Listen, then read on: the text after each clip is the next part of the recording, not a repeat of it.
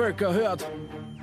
Es rettet uns kein höheres Wesen, Gott kein Kaiser, noch Tribun, uns aus dem Elend zu erlösen, können wir nur selber tun.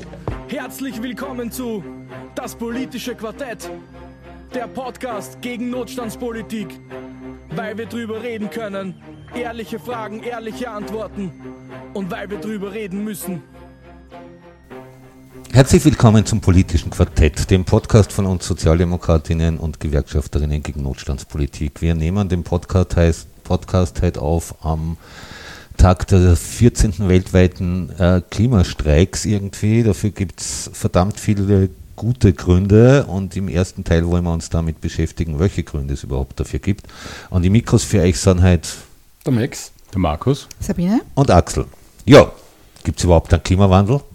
Es gibt ja nach wie vor Wahnsinnige irgendwie, die behaupten, dem ist nicht so. Das sind witzigerweise auch die, die so tun, wie wenn es kein Corona gab. Das sind witzigerweise auch die, die so tun, wie wenn man keinen Faschismus erlebt hätten in dem Land. Das sind witzigerweise auch die, die meistens von einer jüdischen Weltverschwörung reden. Witzigerweise irgendwie sind das immer die gleichen komischen Leute, äh, die, die einfach bestimmte Sachen, die wissenschaftlich erwiesen sind, für unwahr halten. Ich habe im Sommer äh, ein Buch vom wunderbaren Andrea Camilleri gelesen, das er geschrieben hat, bevor Covid gegeben hat irgendwie und da hat es trotzdem einen Begriff gegeben drinnen, den ich perfekt finde, weil ich habe jetzt lang danach gesucht, wie sage ich, Verschwörungstheorie mag ich nicht, weil das sind keine Theorien, die die haben irgendwie, weil das tut so, wie wenn es wissenschaftlich war.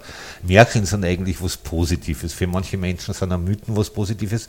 Er hat Mythomanen gesagt irgendwie, ich finde, das ist ein sehr netter Begriff irgendwie und wenn ich mir da was anschaue, was einer von unseren Genossen vor ein paar Tagen auf Facebook gepostet hat. Das ist nämlich eine wunderschöne Grafik mit der Weltkugel. Ähm, die durchschnittliche Temperatur im August 2023, wie viel die über der durchschnittlichen Temperatur der Jahre 1951 bis 2000 liegt. Und ob es glaubt oder nicht, es gibt Teile der Welt, wo sie 8 Grad drüber liegt irgendwie. Äh, insofern brauchen wir uns nicht wundern, dass auf der letzten COP, also das sind diese internationalen Klimakonferenzen von UNO und Co., eine der wesentlichen Diskussionen war, ob sogenannte Kipppunkte schon überschritten sind. Kipppunkte sind vereinfacht gesagt Punkte, wenn die überschritten sind, ein bestimmtes Temperaturziel, das manche reden momentan von irgendwas zwischen 2,5 und 3 Grad, dann beschleunigt sich das Ganze mehr oder weniger automatisch auf 5 bis 6 Grad. Und wir reden jetzt nicht von Jahrhunderten oder Jahrtausenden wie mit Eiszeiten und Zwischeneiszeiten, sondern wir reden von Ende dieses Jahrhunderts. Es werden das vielleicht wir da am Tisch alle miteinander nicht erleben und manche unserer Hörer und Hörerinnen auch nicht, aber auch hier am Tisch gibt es Menschen, deren Kinder nach dem Jahr 2000 geboren sind. Und auch wenn die Lebenserwartung in Österreich wieder sinkt, unter anderem glaube ich auch infolge des Klimawandels, weil die Anzahl der Hitzetoten permanent zunimmt, hoffe ich doch sehr, dass diese Kinder, die ich sehr gerne mag, das Jahr 2100 erleben. So, jetzt habe ich extrem viel quatscht und wie auch immer mag. Einmal ganz unabhängig davon, jetzt ob der Frage, ob es den Klimawandel gibt oder nicht. Weil eigentlich, glaube ich, so wie wir da sitzen, haben wir von der Frage alle vier einfach die Schnauze voll. Es gibt irgendwie sozusagen die überwiegende Mehrheit aller Wissenschaftler ist sich darüber einig, die Studien, bla bla bla bla, will ich gar nicht aufführen. Ich finde es ja bei diesen Gruppen so spannend, weil selbst wenn wir sagen, wir wissen es nicht, gehen wir einfach mal davon aus, wir wissen es nicht. Was ist denn das Schlimmste, was passiert, ja, wenn es den Klimawandel nicht gibt und wir auf unsere Umwelt schauen? Dass wir weniger Dreck ausblasen. Deshalb geht man das so in Widerstand, das ist mir einfach irgendwie überhaupt nicht nachvollziehbar. Irgendwie so. Und das ist eigentlich der Punkt.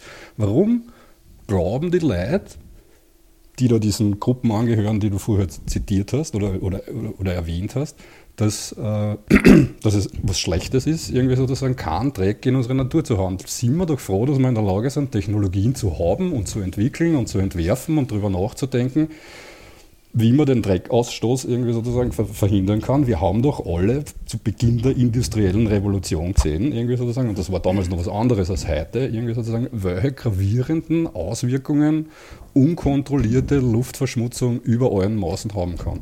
Und jetzt haben wir nicht mehr irgendwie sozusagen, irgendwie, was weiß ich, eine Milliarde Leute, so wie zu Beginn der industriellen Revolution. Wir haben 9 Milliarden Leute mittlerweile.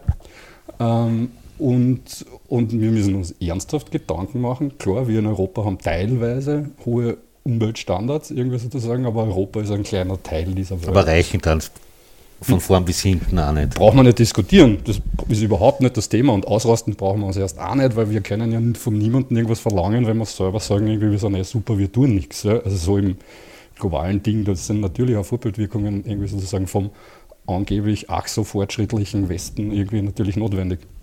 Aber eben, wie gesagt, wir sind 9 Milliarden Leute, irgendwie sozusagen, wo viele noch nicht einmal die Umweltstandards haben, die wir haben. Und da müssen wir uns überlegen, wie wir da den Dreckausstoß verhindern können. Vollkommen unabhängig von der Frage, ob es jetzt den Klimawandel gibt oder nicht. Wie schon eingangs erwähnt, ähm, wir sind uns, glaube ich, alle einer Meinung, ob es ihn gibt oder nicht. Für mich beantworte ich das mal mit Ja. Die Frage, die du aufgeworfen hast, ist, ja, warum fürchten sich die Leute davor? Ja, weil es Veränderung bedeutet. Und Veränderung ist für viele eine Bedrohung. Und noch mehr wie für den kleinen Privaten ist es halt eine Bedrohung für Wirtschaft, Industrie und Konzerne, sage ich jetzt einmal. Es verändert sich alles, Veränderung kostet immer, sage ich jetzt einmal. Und für den Kleinen, sage ich jetzt einmal, ist Veränderung, wir wollen keine Veränderung, wir wollen es weiter bequem haben, wir wollen weiter in unser Auto steigen, wir wollen alles so haben wie bisher und fühlen uns halt bedroht, wenn uns ein paar, die sich auf die Straßen picken, uns ein bisschen aufhalten, sage ich jetzt einmal im Verkehr und so weiter, was ja völlig lächerlich ist. Ich hab, wenn du gesagt hast, da hat wer was geschrieben, ich habe heute wieder gelesen, auch von einem Genossen, sage ich jetzt einmal, der das einfach nicht versteht, wieso sie junge Leute auf die Straßen picken und sogar öffentliche Verkehrsmittel blockieren. Ja, ganz einfach.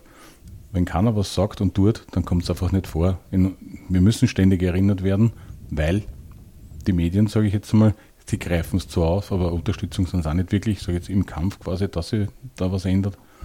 Also ich denke, man müssen wir froh sein, dass sich da ein paar junge Leute wirklich dafür hergeben und uns tagtäglich daran erinnern, dass es so nicht weitergehen kann. Ja, es ist jetzt schon wirklich viel gesagt worden und ich möchte mich jetzt bei dem Thema eingangs einmal grundsätzlich entschuldigen, dass ich jetzt wahrscheinlich in dieser und den nächsten drei Folgen relativ emotional sein werde, weil das einfach für mich das Thema ist, das in so viele Bereiche reinspielt und das das Leben meiner Kinder maßgeblich beeinflussen wird. Also der Klimawandel das ist immer so ein Wort, ja, das Klima, das ändert sich halt, ja, aber das hat ja ganz massive Auswirkungen auf das alltägliche Leben. Und weil du gesagt hast, die Leute fürchten sich vor Veränderung, ja, das ist schon richtig. Aber was man ihnen klar machen muss, ist, dass wenn wir jetzt nicht eine noch relativ moderate Veränderung einleiten, dass es dann in 20, 30 Jahren zu einer naturgegebenen Veränderung kommt, die sich gewaschen hat. Das nennt man dann, dann, Evolution. Ja, das ist dann, ja gut, man, können gerne über den Sozialdarwinismus reden. Survival of the fittest. Ja, ja, genau. Die Insekten ist werden uns ja. überleben. Ja, genau. Ist aber doch nicht das, was wir jetzt als aufrechte Sozialisten und Sozialistinnen wollen. Ähm, und äh, weil ich vorher schon gesagt habe, dass das eben in jedem Bereich reinspielt. Also der Klimawandel, so abstrakt das klingen mag, da geht es um Fragen wie die Gesundheit, da geht es um Fragen wie Verteilungsgerechtigkeit, da geht es in ganz vielen Regionen der Erde, und ich meine, wir müssen ja international denken, dass uns in Österreich jetzt noch relativ gut geht, ist die eine Sache, aber ich meine, schauen wir doch bitte mal, wie es in, in äh, südlich der Sahara ausschaut. Also da geht es, das sind geschundene Länder seit Jahrzehnten, Jahrhunderten und dort geht es jetzt zu, da geht es ums nackte Überleben. Aber wie ist denn der Blick von dem Durchschnittseuropäer auf diese Gegenden. Da war es ja schon immer Haus. Das ist richtig, ja. aber es kommt halt dann die langsam zu gewöhnt. Aber dann reden wir doch von die, dann reden wir auch von den Durchschnittseuropäern. Ich habe letzte Woche gerade meine Tante getroffen, die an der Nordsee auf Urlaub war. Und wenn man jetzt an die Nordsee denkt, an die deutschen Inseln, die sind teilweise so sandig, da reichen zwei, drei Zentimeter Anstieg des Meeresspiegels, dass es diese Inseln nicht mehr gibt oder dass sie in ein paar Sanddünen verwandelt werden. Also die, die immer so tun, wie wenn das so weit weg war, jetzt haben wir jahrzehntelang so getan, wie wenn es keinen Krieg bei uns in der Gegend gab und jetzt tun wir so, wie wenn uns der Klimawandel nichts ja. angegangen hat oder was. Entschuldige, Sabine. Und weil du jetzt sagst, Anstieg der Meeresspiegel, ich meine, das hat ja auch noch einen Landverlust zur Folge und die 9 Milliarden Menschen, wie wir heute schon gehört haben, müssen sich dann auf engerem Raum tummeln. Das heißt, es wird natürlich dann noch Migrationsbewegungen auslösen, die die Welt lange nicht gesehen hat. Und alle, die sich jetzt vor ein paar Migranten fürchten, die jetzt zu uns kommen, werden in 20, 30 Jahren die Ohren anlegen, weil dann kommen nicht die armen, ausgehungerten Afrikaner, ich weiß, das war jetzt nicht ganz politisch korrekt, aber dass man sich das vorstellen kann, sondern dann kommen die reichen Niederländer und die werden Ansprüche stellen und die werden sich nicht so abspeisen lassen. Also das hat ja alles so massive Auswirkungen auf jeden einzelnen Lebensbereich, dass ich die Leugner und Schwurbler wirklich nicht einmal im Ansatz verstehen kann und will und eigentlich über diese Frage, diese Grundsatzfrage, ob es den Klimawandel überhaupt gibt, gar nicht mehr diskutieren will. Den gibt es, der ist massiv, die Auswirkungen werden massiv sein und wir müssen jetzt verdammt nochmal alles daran setzen, um dem zweieinhalb Grad Ziel zumindest nahe zu kommen. Dass wir es schaffen, ist, glaube ich, eh schon vorbei. Ich glaube, die Frage, die sich diese ganzen Menschen irgendwie, gerade die, die Flucht und Klimawandel zusammenbringen, was ja durchaus ein berechtigtes Argument ist irgendwie, ja. Äh, und ich verstehe es total, dass man flüchtet, bevor man da sauft oder verhungert. Äh, die Frage, die sich diese ganzen Menschen, die das ignorieren, irgendwie beides, nämlich Fluchtgründe und Klimawandel einmal stellen müssen, werden sie nicht selbst nachher auch flüchten irgendwie. Ich kann mir gut vorstellen, dass man in alpinen Gebieten in Österreich noch leben kann, aber wenn man sich das Mikroklima rund um Wien Entschuldigung, da muss ich dich unterbrechen, aber ganz ehrlich, im, im alpinen Gebiet, wo der Permafrost weggeht, wo reinweist die, die Hänge abrutschen. Ja, dort stellt sich was um, aber du ja. wirst da leben können, irgendwie sozusagen. Ja. Also du hast da noch immer ja. klimatische Situationen, anders als jetzt eben da in dem Gebiet und ich glaube, auf das will der Axel raus. Genau, im Wiener Becken, im Wiener Becken wird nichts mehr wachsen irgendwie. Mhm. Alle Prognosen deuten darauf hin, dass Menschen, die in so einem ähnlichen Mikroklima leben irgendwie wie wir, abgesehen davon, dass ja Städte noch mehr ein härteres Mikroklima haben, was viel was viel, viel radikaler ist, dass Menschen wie wir mit hoher Wahrscheinlichkeit flüchten werden nach Skandinavien. Und äh, so groß Skandinavien flächenmäßig ist, aber ganz Europa mit, was sind es, 800 Millionen Menschen, Daumen mal Pi, in der EU waren 600 Millionen, bevor die Briten austreten sind, das wird sich auch in Skandinavien nicht ausgehen. Eine Sache ist halt, also wenn man bei den Themen irgendwie, wo, wo kommen diese Ängste her und wo, wo, wo, warum fürchten sich Leute irgendwie sozusagen davor, Umweltschutz zu betreiben? Man muss halt sagen, dass ganz zu Beginn sehe ich schon irgendwie sozusagen, dass tatsächlich auch irgendwo Kommunikationsfehler passiert sind, irgendwie sozusagen sinnlos darauf zu pochen, dass jetzt irgendwie sozusagen Sprit irgendwie endlos teuer wird, irgendwie kann ich mal aus einer, einer Situation, wo ich jetzt weder auf ein Auto angewiesen bin, irgendwie sozusagen und einen guten öffentlichen Anschluss habe und so kann ich mir das nachvollziehen, das ist ein nachvollziehbares Ding. Auf der anderen Seite steht es aber irgendwie sozusagen, dass es viel Hackler irgendwie sozusagen tatsächlich irgendwie an, an, die, an, die, an die Existenz oder Existenzängste auslöst, weil es natürlich eine enorme finanzielle Belastung sein kann. Auch wenn man daran denkt, die ersten CO2-Besteuerungsmodelle, da war überhaupt kein sozialer Aspekt dabei irgendwie den, den, den Skalt irgendwie so, also der da berücksichtigt worden ist. Und natürlich macht das dann Angst. Mhm. Ich sehe da auch noch einen weiteren Punkt ergänzend zu dem, was du jetzt gesagt hast, Max, und zwar, wir haben in, in der Politik an sich, ich gehe jetzt gar nicht nach Europa, sondern bleibe in Österreich, eklatante Führungsschwäche. Ich denke mal, als Bürger wähle ich auch Leute, die gewisse Entscheidungen treffen, die man als Einzelner nicht so gut treffen kann und ich glaube, da rudern unsere Volksvertreter einfach blind herum, wissen nicht, wo sie sich orientieren sollen. Dann werden wieder Elektroautos propagiert, wo nachher dann wieder draufkommt, na, so toll ist das jetzt auch nicht, weil da graben wir wieder wem die Erden ab und das Wasser verschwindet dort und, und, und, und. also wir müssten irgendwie auf einen, auf einen Lösungsweg kommen. Da müssen politische Entscheidungen passieren und die passieren noch nicht. Ja, da muss man aber auch sagen, das sind auch die Versäumnisse der letzten 20, 30 Jahre. Wir hatten die kleinen Eisenbahnstrecken eingestellt. Wir hatten dafür gesorgt, dass die ländlichen Gebiete nicht mehr erschlossen werden. Wir hatten propagiert, dass jeder sein Eigentumshäusl bauen muss im Speckgürtel rund um Wien. Also das war ja eigentlich dieses falsche kapitalistische Denken, das um sich gegriffen hat seit den Nullerjahren massiv unter Schwarz-Blau. Das ist einfach eine, eine gesellschaftliche Entwicklung, die uns jetzt natürlich am Kopf fällt, weil die wollen natürlich ihre Errungenschaften sozusagen nicht aufgeben und die verteidigen das bis auf die Knochen. So gerne Schwarz-Blau 1 äh, auch wirklich viel umhängen, irgendwie sozusagen der Abbau der, der, öffentlichen Infrastruktur war meiner Einschätzung nach schon wirklich in den 90er Jahren ganz massiv, irgendwie sozusagen, als es ja die totale Wirtschaftsliberalisierung die heilige Kuh war, irgendwie sozusagen, der auch die SPÖ irgendwie anheimgefallen ist und dort einmal der erste große Kahlschlag passiert ist. Also diese Ehrlichkeit solltet ihr haben. Ihr? Ich bin kein SPÖ-Mitglied, ja, noch immer nicht. Na, prinzip, prinzipiell, das ist für mich ein gutes Stichwort, sage ich jetzt einmal, ähm, die Gesellschaft. Und ich denke mal, das ist eben ein gesellschaftliches Problem und wir sollten uns alle mal klar werden, und ich denke mal, das gehört auch politisch aufbereitet, dass sich die Gesellschaft verändern muss. Es müssen deutliche und drastische Veränderungen in der Gesellschaft. Das muss nicht schlechter sein, könnte besser werden oder wie auch immer. Auf jeden Fall, damit wir weiter existieren können, müssen, muss sich die Gesellschaft dadurch verändern. Ich glaube, ich bin deswegen jetzt eine, weil ich glaube, wir sollten alle ehrlich sein. Ja? Wir sollten alle ehrlich sein, irgendwie in der Beziehung, dass es so nicht mehr weitergehen kann. Und wir sollten auch alle ehrlich zu uns selber sein. Ja? Ich meine, der Mensch ist prinzipiell eigentlich ein konservatives Wesen irgendwie. Das merkt man auch in unseren Diskussionen immer wieder. Das haben wir ehrlich zu uns. Ja? Irgendwie, wir mögen keine Veränderungen, schon gar nicht, wenn es schnell und radikal gehen muss irgendwie. Ja? Und, und solange wir uns das nicht eingestehen, wird sich da nichts ändern können, weil sich die Politik nicht drüber traut. Ich, ich glaube, du bist auf einem ganz entscheidenden und wichtigen Punkt.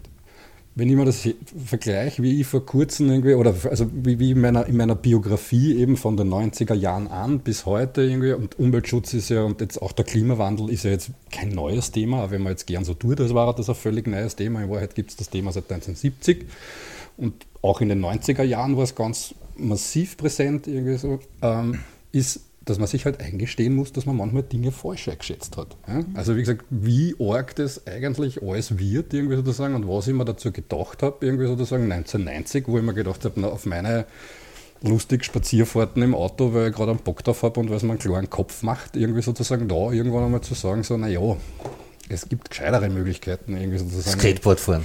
Zum Beispiel, ja genau. irgendwie um den Kopf wieder freizukriegen, als, als, als sowas jetzt zu machen. Und das sind halt viele kleine Details und ich glaube, wenn man irgendwann einmal da ganz arg irgendwie sozusagen sich ein, ein Konstrukt aufgebaut hat, womit man jetzt auch wieder bei diesen ähm, bei diesen Menschen sind, die diese, die diese abstrusen Theorien irgendwie sozusagen verfolgen oder auch einen Klimawandel bestreiten, irgendwie sozusagen, da sind wir, also ich, ich glaube, da wird es dann auch schwer, irgendwie sozusagen zu sagen, ich habe einen Fehler gemacht. Ja, und da ist vielleicht die richtige Frage, wie können wir die Leute abholen, wie können wir es ihnen ermöglichen, zu sagen, gesichtswahrend, okay, ich war am falschen Dampfer. Das ist eine schöne Überleitung zum nächsten Podcast. Wir sind es nämlich schon wieder mal für heute, liebe Hörer und Hörerinnen. Ihr kennt unsere Podcasts, ihr wisst das eh wie immer auf unserer Webseite auf widerstand.at hören. Gefällt euch was, gefällt euch was nicht, habt Vorschläge für Themen, schreibt uns einfach eine Mail an äh, kontaktet auf widerstand.at, ihr hört das auf die ganzen Podcatcher, ihr kriegt das über unsere Social Media, verbreitet das weiter, da freuen wir uns besonders. Auf Spotify nun. Und auf Spotify nun irgendwie, habe ich gesagt, die ganzen Podcatcher. Beim nächsten Mal werden wir uns genau an diese Frage anschließen, die der Max jetzt am Schluss gestellt hat, nämlich warum passiert es wenig und dann in die weiteren Podcasts, ihr wisst, wir machen ja immer eine Vierer-Serie zu einem Überthema werden wir uns die Frage stellen, was kann man überhaupt tun und was muss man eigentlich tun. Danke fürs Zuhören und wir verabschieden uns wie immer mit einem herzlichen Auf, Auf Widerstand. Widerstand.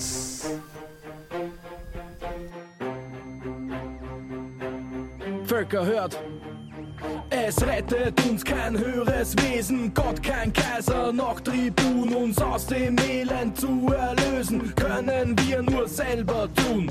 Herzlich willkommen zu Das politische Quartett der Podcast gegen Notstandspolitik, weil wir drüber reden können.